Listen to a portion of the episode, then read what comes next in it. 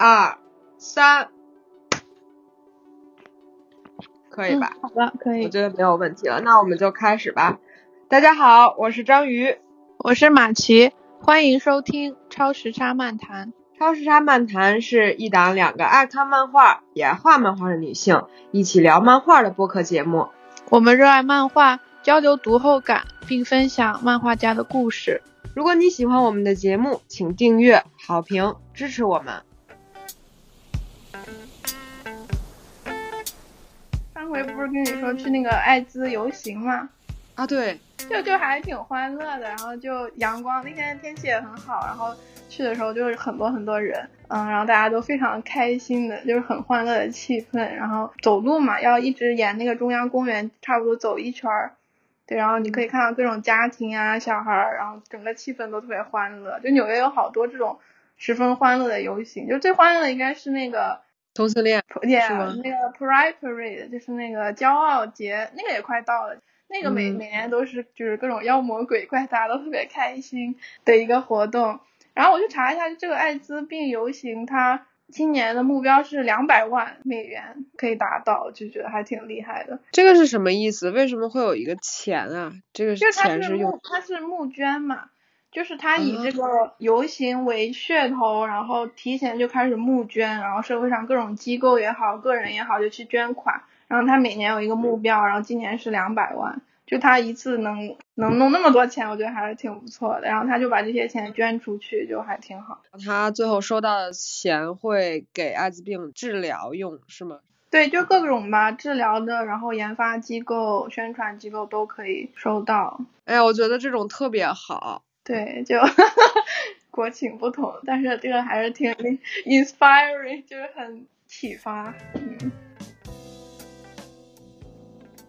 对，就把东西完全正常化了，有大人去，有小孩去，大家没有谈这个就很很害怕呀，或者什么。对，就是我觉得你首先如果做到不害怕一个东西，就是你要去谈论它。然后我记得那个时候我在安古兰，其实是一个特别小的城市，就我每次去咖啡厅，然后都看到有一个母亲，然后带着带着她的女儿，她的女儿可能是。嗯，就明显能感觉到是那种智力有缺陷的孩子嘛，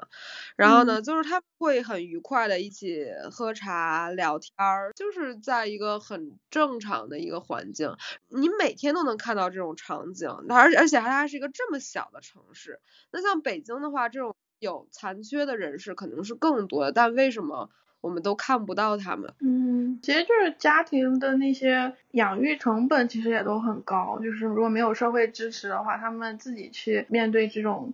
呃有缺陷的小孩的一辈子的成长，其实负担很重的。社会的整个支持，包括那个你像一些残障设施啊，一些其实都还没有特别好吧？不知道有没有这方面的漫画？如果有，我们也可以找找。反正这种题材其实挺少的。其实我不是给传媒代课嘛，现在，然后就是我如果看到那种能展现社会侧面的这种漫画，我会觉得特别好。但是特别是需要一个比较成熟的一个心态吧。对，比较成熟的。你不是只是一个艺术家，你是一个发声的人，你是一个创作者，这这其实是更难的吧？但是你看学生其实可能还没到那个阶段吧。当你步入社会，慢慢的就会越来越发现这些事情。那个时候你就可以把它画到你自己的画里头了，对。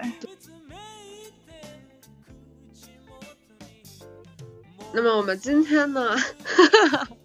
非常自然的引入了今天的话题。对，那么我们今天呢要聊的是在公众视野中亮相程度比较高的一本漫画吧，至少没有看过这本书，也是见过这本书的封皮的，叫做《建筑师》，一本美国的图像小说。然后马奇来简单介绍一下这个故事吧。嗯，他这本书就是他的中文翻译就是建筑师，然后他的英文其实原名是 Asterius Polyp，其实就是这个漫画男主角的名字。然后这本建筑师这个图像小说，它讲的是一个什么样的故事呢？简单的来说，它就是说有一个中年男子叫阿斯泰里奥斯，然后在他的公寓被一场大火烧掉了以后。他抛弃一切，开始流浪。在这个旅途中，他回忆着与妻子哈娜从相爱到离婚的故事，也对自己的人生展开了颠覆性的反思。然后，其实可以很简单的就概括这本书的故事，其实就是一个呃男人的一个中年危机吧，就是非得简单粗暴来说，我觉得就这样的一个故事。然后他的那个妻子不是叫哈娜吗？对，哈娜在日文就是花的意思，是一个非常可爱的女孩子。对呀，我看的时候我就觉得这老大叔配一个这么可爱的，眼睛像日本动漫一样 bling bling 的一个长发美女，天呐，就 oh no！你对这个男主角有很多偏见啊。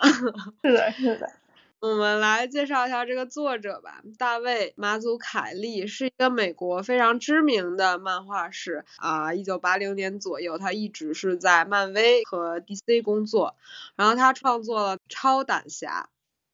我都不知道这个超胆侠是是什么东西啊，反正就是你听名字就是一个超级英雄嘛，值得一说就是他不是创作这些故事，他是通过画工给人家画的。故事都是别人写的，然后他就是别画的。对，而且那时候我去啊查了一下他的漫画，还是非常写实主义的。哦，对，就是典型的美漫的那个感觉，蝙蝠侠的感觉，DC 的感觉。所以我觉得今天他能画出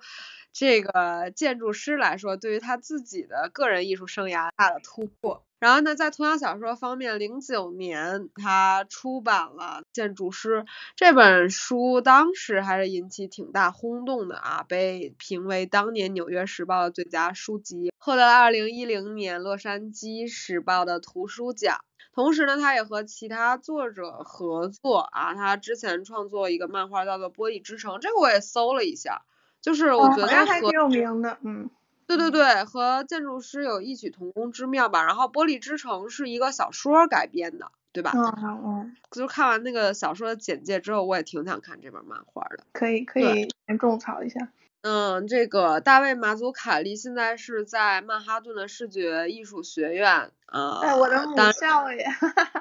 他在。他是 MFA 的老师，我查了一下，他是那个研究生的老师。对，然后现在他主教的是漫画叙事课程，其实也可以理解，就是他的那个漫画引导，我觉得还是，嗯，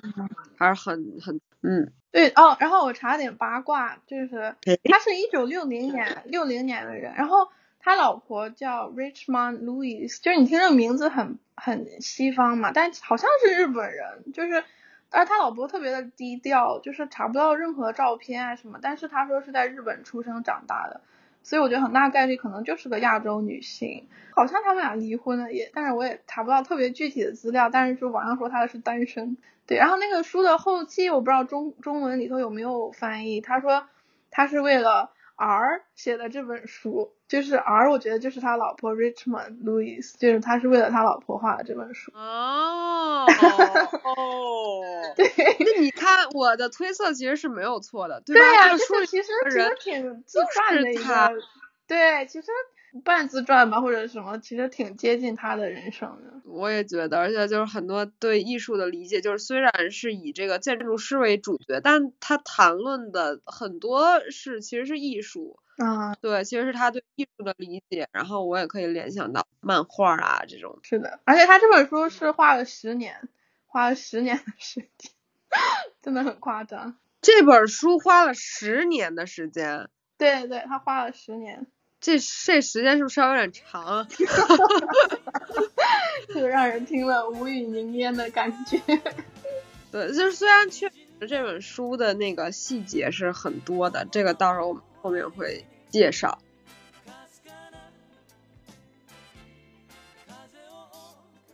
然后呢，其实我也可以特别理解为什么这本书可以出名。就是首先他，你真的很不喜欢这本书，对不对？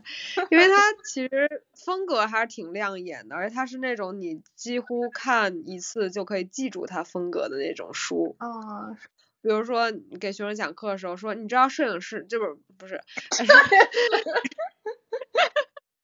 天 怎么回事？错误频发呀！就比如说你知道建筑师那个风格吧？就是你可以按照建筑师这种风格去走走，就是它会成为一种。呃，符号性的或者是标志性的一种一种可以被人理解的风格，就这个对于创作者来说，就是他的个人风格很浓烈的。对他，他其实挺多原创的表达方式吧，就你可能在别人那儿没见过这样子做的。对，或者是他把某种现代的风格给综合到一起，变成一个呃漫画故事。其实我觉得能把这个故事讲清楚，还是挺了不起。对，就特别完整的一个作品，包括他那个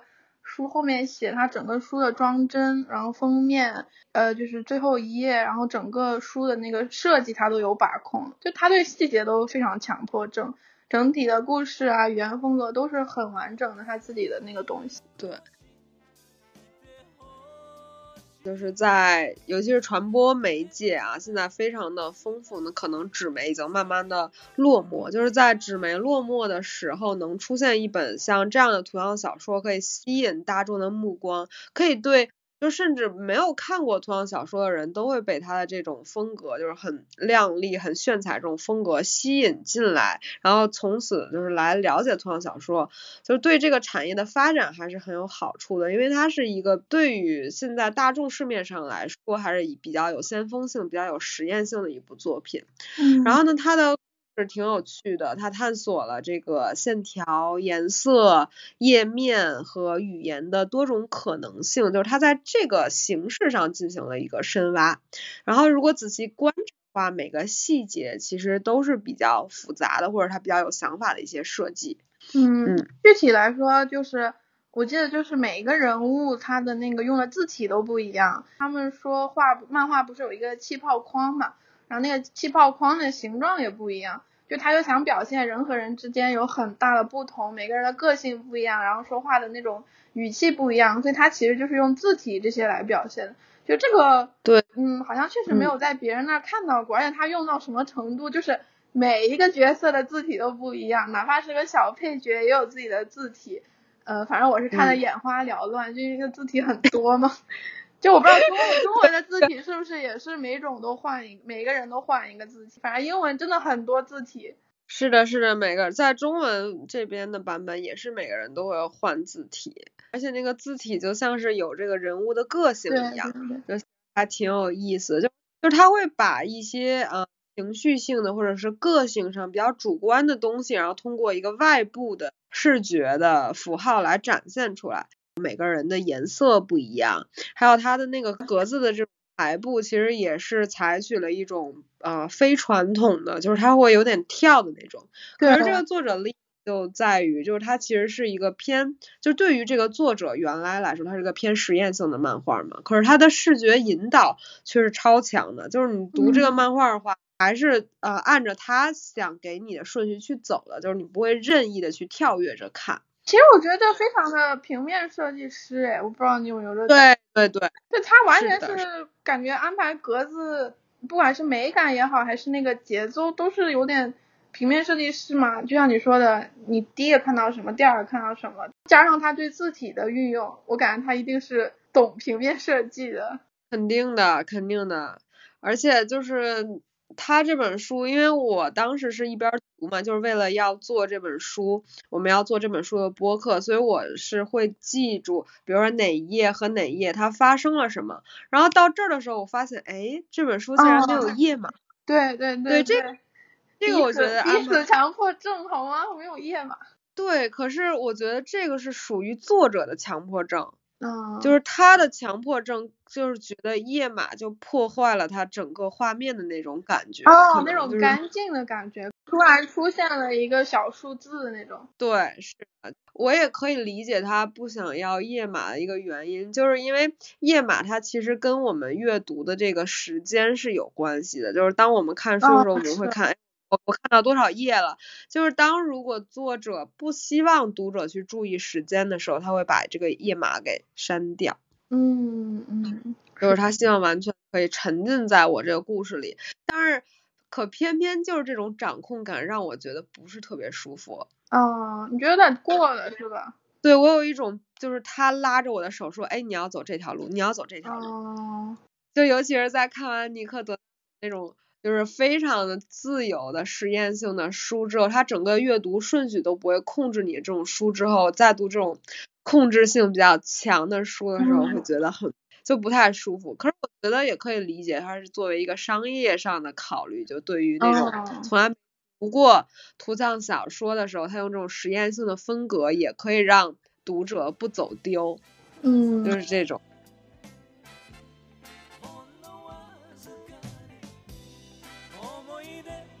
是，就整本书确实很多很多的心机和设计的地方。就我印象比较深的一个吧，就是我们说到他在这个画风上、形式上有很多的探索嘛。就一个很明显的，就是嗯，那个他的妻子他那，他就是红色的那个线条嘛。然后呃，男主人公因为他的名字太复杂了，我就叫他男主人公好了。然后他的那个他的呃画风不都是那个蓝色的特别。规整的线嘛，然后他他妻子就是一个特别柔和的曲线，就他通过两个人的那个，真的就是我们说的画风不同，就是两个人画风不同来展现这两个人，一个是那种特别理性逻辑的那种思维方式，一个人是比较感性，然后比较温和的，就是他在这些方面真的做了很多尝试，作为读者你一下就看懂了，这个我觉得挺好的，没有太多的那个门槛。对，就很有趣。然后就是哈娜是红色嘛，阿斯泰里奥斯是蓝色，而且这个跟他们的情绪也有关系。就是当两个人吵架的时候，就这种红蓝之分会特别的明显，就是有一种我们两个在一起从一体变成个体的感觉。比如说谁吵架占了上风，那么环境的主色。也会随之改变，比如在阿斯泰里奥斯在谈论哈娜的作品的时候，其实一开始他是在夸哈娜，哦，但随就是那种展现自我的演讲的时候，然后整个色就会全部变成蓝色，就阿斯泰里奥斯的那个颜色，然后哈娜就站在角落，所以就是他会把这种情绪的暗示通过外部的一个描绘给你展现出来，就这个是在。我之前的漫画中比较难看到的，尤其是这种叙事性的漫画中很难看到的。其实这种的呃创作手法，它有点那种像象征性的绘画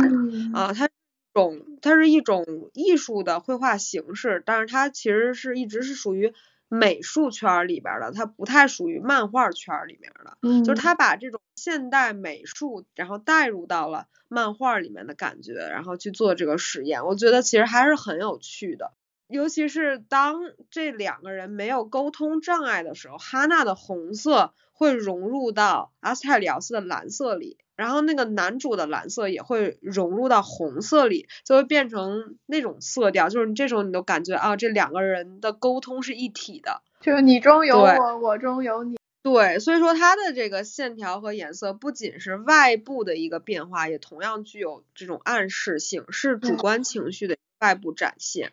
对他这个做的是很好。对，就是当时我读的时候，我就觉得哇，就是这个是我觉得电影。没有办法给你的，就这种很真实世界没有给你的。他在绘画上做了特别多的探索。嗯嗯哦，还有他这个书的颜色，就它是一个彩色的漫画嘛，但是它不是说那种五彩斑斓的那种彩色，它其实就是红蓝黄紫，差不多就四个颜色。然后它每个颜色，嗯，会代表，比如好像是现在的状态。就故事发展到现在的状态就是紫色和黄色，回忆的部分一般就是蓝色和红色，就它这个区分呢还是很明显的。嗯，对，这个也是，就是后面我调查了一下，我是 章鱼侦探，忘了是几几年了，然后这个作者就开始对叠色特别感兴趣。其实那个红黄蓝三原色是他最喜欢的嘛，然后剩下来。紫橘这些颜色就是都是红黄蓝，它们相互叠出来的颜色。嗯，所以说它只用了这种三原色，这种叫做叠色印刷的一个方式。这个也是很属于这个作者的，在市面上就稍微我觉得有点像是那个什么，那个丝网印。丝网印刷。对，是丝网印刷这种那种大亮色，然后它叠出来会有一个其他的颜色。对，这个也是属于这个作者风格的一部分。对，我觉得这书的印刷成本肯定会更高一些，这个书印起来肯定更贵。嗨，要不然这本书做了十年呢。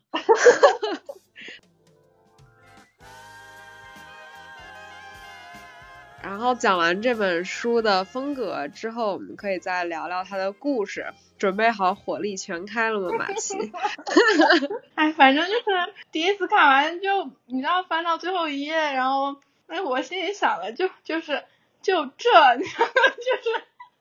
就是我前头期待那么久，他在那个形式上做了那么多的探索，然后你最后读完那个故事的时候，你就觉得啊，这故事也就这样，就那种感觉，有点其实第一次有点失望。但是我后来就是理智的想了想，就抛弃我的偏见，其实想了想，是因为我不太喜欢这个主角，就是我可能是那种如果那个主角他不够吸引我，或者我不喜欢，或者根本产生不了共鸣，你再继续看下去，我就发现很煎熬读完。对，不过后来因为为了做这个节目嘛，我又去看了一遍，就第二遍还能相对比较理性的、中立的看待这个故事，但第一次读的时候，我真的是非常不喜欢这个。阿斯泰里奥斯就这个呃人物，而且这本书其实非常主角就是基本上占了绝大多数篇幅的一个故事，就基本上全都是这个主角在说话，然后在做事，然后我又不喜欢这个主角，反正你懂我的那种心情。我懂。他他的故事其实讲起来是相对老套的一个爱情故事，像马奇说的，就是一个呃年过半百的一个中年自恋的，因为他确实他在很年轻的时候就成名了，受到很多人的追捧，在他年轻的时候也是一个花花公子的一个形象，呃风流倜傥，自命不凡，对对，风流倜傥，对，就是一个这样的一个角色。然后呢，他到中年，然后发现他失去了所有的东西，就有点像是那种中年危机电影的，嗯，那种比较俗套的一个剧情吧。嗯，而且觉得就是这个作者他刻画的这个人就是阿斯泰里奥斯本人。就当时马奇还没有跟我说那个，就这本书献给他老婆的时候，我我就觉得这个就是他，因为他对自己的揣摩，我觉得太太真实了，就是那种。非常的自恋，然后在眼中看不到别人。对他就是一直说说说，就是这个话。一开始我看不下去，有一个原因就是太多角色，尤其是这一个书里的男性角色，一直在发表各种高深的见解，然后对艺术、对社会、对哲学、对信仰的高见，然后看着就，因为其实他为什么会经历人生危机，很大一部分原因是他跟他。妻子的关系没有处理好，为什么没有处理好？因为他太眼中只有自己了嘛。然后他对于他的妻子是一个呃欧亚混血，然后是一个特别温和，然后比他年轻，嗯，没有特别多自信，然后特别希望得到他认可的一个女士。然后你能感觉她特别可爱，然后也喜欢猫。但是这样的一个女士，然后跟他相爱了以后，就没有办法跟他在一起生活，就觉得跟他在一起生活就太不开心了。所以后来就离开他了，其实就这么简单，就是两个人没有办法相处的一个爱情故事吧。哦，而且他这个有一个，他有一个他特别崇信的一个理论，就是漫画中其实一直在说嘛，就那个二元论。他特别笃信的就是，呃，任何没有用的东西就是装饰。然后他特别爱说的就是，任何事情不是这个就是那个，不管是从男女、阴阳各种方面，他就喜欢把世界分成二元的。他过于。特别特别相信这个东西，就太有点太自负了，太傲慢了。然后这个东西看了我也是 非常的非常的不舒服。但你也能理解，我觉得他还是比较诚实的。不管是他，你说他他是那种自我剖析也好，他的确是反映出来这个男性角色，这个白人精英男性角色身上的一些问题吧。然后也是为什么他老婆跟他离婚，就离得好，就我是这种感觉。对，而且尤其是我觉得是女孩看，因为就是那种女孩讨厌的男生的性格，在他在他眼里面是没有别人的，只有自己和自己追求的那个他所谓的美。而且他有一点很讽刺的，就是这本书叫建筑师嘛，男主角他的职业是个建筑师，但是他一生中都没有真正去建造过任何实际的东西，他都是纸上去画图的，他是一个纸上的一个建筑师。他就是一直靠在大学做教授为生的，就这个从一开始就其实，嗯，其实就是蛮讽刺、蛮矛盾的一个事情。那他的名誉其实并没有来自于切切实实的把这个房子建出来。对，然后呢，他的这个危机其实也来自呃各个方面啊，就是他的这个人生经历是在他呃母亲生生他的时候，其实他有一个双胞胎弟弟。然后他双胞胎弟弟就胎死腹中了。胎死腹中以后，他就一直觉得无论他做什么，他都会觉得为什么是我活了而他死了。然后呢，最后他的妻子不是也离他而去了嘛？然后他还有那个年老的呃父亲母亲要照料，就是他的父亲也是在就也就也是一个很风光的人。就比较有钱、比较有地位的一个人，可是，在老了之后，他呃，甚至都没有办法走路了，需要他的老婆一勺一勺的往他嘴里喂饭。就是他看到这些之后，他觉得，就是他对人生有很多的，就什么新的这种感悟吧。然后也受了很多，就是在妻子那边受了很沉重的一个打击。然后呢，到最后，我觉得有一个地方他处理挺有意思的，就是他用了一个戏剧的。方式是是无声的，然后他去演一出戏剧，然后他们说这个好像是跟《奥德赛》是有一点，那个应该是那个俄狄浦斯王嘛，就是那个古希腊的一个悲剧，呃，就是有一个年轻小伙，然后他跟他的老婆很相爱，但是他老婆被蛇咬了，然后他要去地狱里把他救回来嘛，但是最后就是你不能转头看他，结果那个小伙没忍住，然后就那个他跟他妻子就永远的分开了，就是一个很经典的一个悲剧嘛。对，嗯，对，我觉得这块处理的还挺有挺有诗意的，就是没有用语言，就因为他的妻子离开他了，在这块他没有过多的赘述哈，然后他就用了这么一段去表现。对，我觉得当他就是不是说那么多唠叨的话的时候，反而这个画面比较沉浸下去，因为他这个书里的话真是太多了，那个人说的话。对，然后呢，其实我是感觉，就是如果说就这本书有不完美的地方，其实就是它在技术上它是过于的追求完美，就是过于追求漂亮了，就是过于追求这种形式了。的确有些地方它的处理还蛮有趣的，尤其是哈娜从，就是我印象比较深的，哈娜从生气到不生气，然后它有一个线条的变化，有一个颜色的变化。六个格子吧，就挨在一起，然后它的那个整个的整个的变化，这块给我印象特别深。然后我也就感叹这个创作者是很用心的。相比传统漫画，这种漫画肯定是有探索性的，可是呢，这种探索也是比较局限的。就我是这么觉得啊。就尤其是就刚才也提到，最令我不舒服的是那个视觉引导，就他的视觉引导就跟这个主人公的性格一样，是非常霸道的。嗯，他在不需要引导的时候，都会通过有一些声音啊，或者是在格子外面漂浮的东西，然后去给你做这种引导。嗯，所以就是读者你有点那种被低估的感觉，对吧？对，就是我觉得没有必要，就很多没有必要引导啊，他偏要引导我的时候，这时候会让我感觉不太舒服。然后呢，但是这个也恰恰是这个创作者的性格，对吧？嗯，是。以我为全主导的一个性格，然后去让你看这本书的感觉，就是它这是一个真的阿斯泰里奥斯。嗯，是的，对，我觉得你对于他这个形式上观察特别敏锐。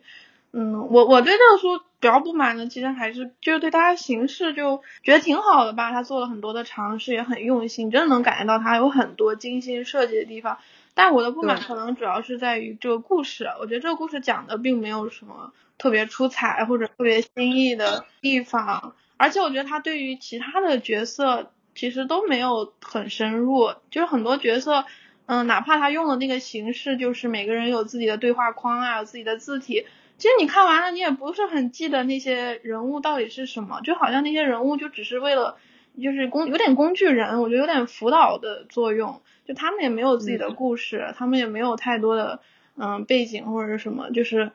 嗯，看似人物很多，但实际上我记住的也就是他和他妻子哈娜之间的一些性格啊，包括争吵的部分嘛。是，我是觉得有点形式大于内容了，就是他那个，嗯，就感觉就是一个特别包装、特别精美，然后有很多设计的一个酒盒吧，然后你把这些东西都打开，然后你特别期待，诶，结果最后那个酒的味道就感觉很一般。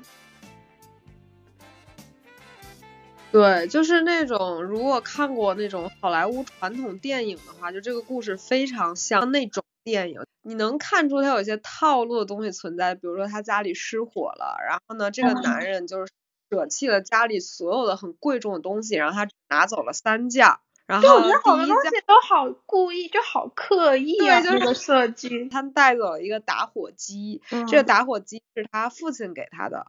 然后呢，他带走了他的一块表，这个表是他领第一次薪水的时候买的。然后呢，最后一个他带走的是一个瑞士的那种多功能的那种折叠刀。嗯，对，这个军刀，这个军刀是他跟哈娜一起去旅行的时候，还是去哪儿的时候，反正就是找到的。然后呢，最后在这个故事过程中，有各种各样的人想。要他这三样东西，然后他把他父亲就属于他父亲给他的那个打火机给别人了，然后呢，把他的手表给别人了，就等于说我我的家庭啊，我已经对对对，就是我的双亲，这个对我来说不是最重要啊，我的第一份薪水就是我的工作对我来说不重要的啊，对我来说最重要的是我跟哈娜的就是这个瑞士的。刀所承载的这个回忆太工整了，是吧？就是比较，就是你知道，如果看电影看的比较多的话，你就会知道这是套路的，啊，一个太过于明显的一个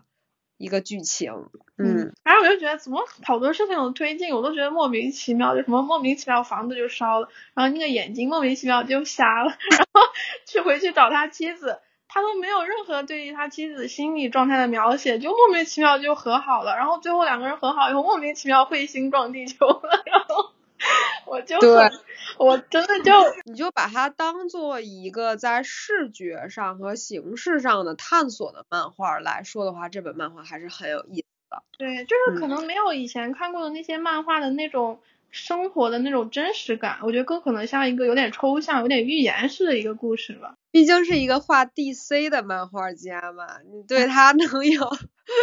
在剧情上能有什么期待？我觉得他能够不画就是那种超人什么的 那种故事，然后他自己有自己想表达的东西，就这对于漫画家来说，可能已经是一个比较大的突破了。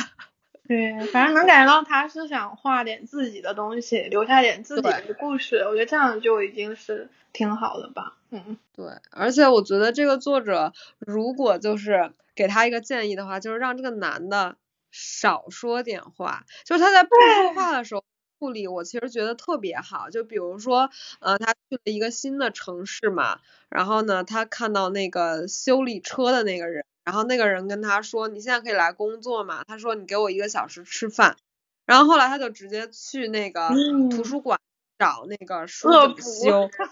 对，就是其实这一块的就是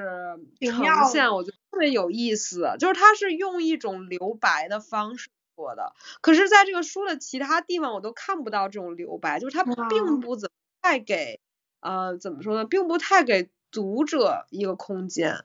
我就觉得他加了好多私货，就是他对音乐的感觉，他对艺术的理解，他对宗教的想法，全 都通过男主角的呃那个嘴，叭叭叭叭说一大堆。然后我还是用英语看的嘛，第一遍有时候你都看不进去，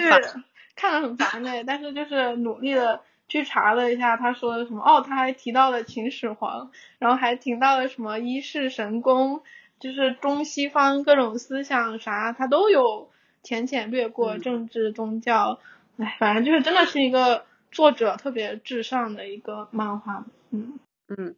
对，反正就是这样一本漫画，然后这些就是我跟马七非常真实的感受，嗯，有没有 有没有听众特别喜欢这本漫画？我觉得我们说的是就是是一个很客观的，其实。是，就是它好像豆瓣还是什么评分到九点一啊，我就觉得这也太高了吧。对，在我这里它是排不到我最喜欢的漫画的前几的。嗯，不过还是很不错啦。对，就它有趣的地方特别有趣，可是你也知道它保留了一些很传统或者是比较。套的东西，也因为一个作者不可能兼顾所有，你就像尼克德纳索那种那种天才型的漫画家，我觉得是你可能几万个人里面才能有这么一个。嗯，对，是，我觉得就像你说的吧，就每个创作者他能画的或者他擅长的，可能有时候确实局限在他的那个种族也好，他的经历啊，他的体验里头了。反正我是希望能有更多的像。哈娜这样的女性的视角，或者这种创作者，她来写一个自己这个故事，我是觉得会比较好的。好吧，那这是我们今天的分享，那我们今天就聊到这里吧，拜拜，拜拜。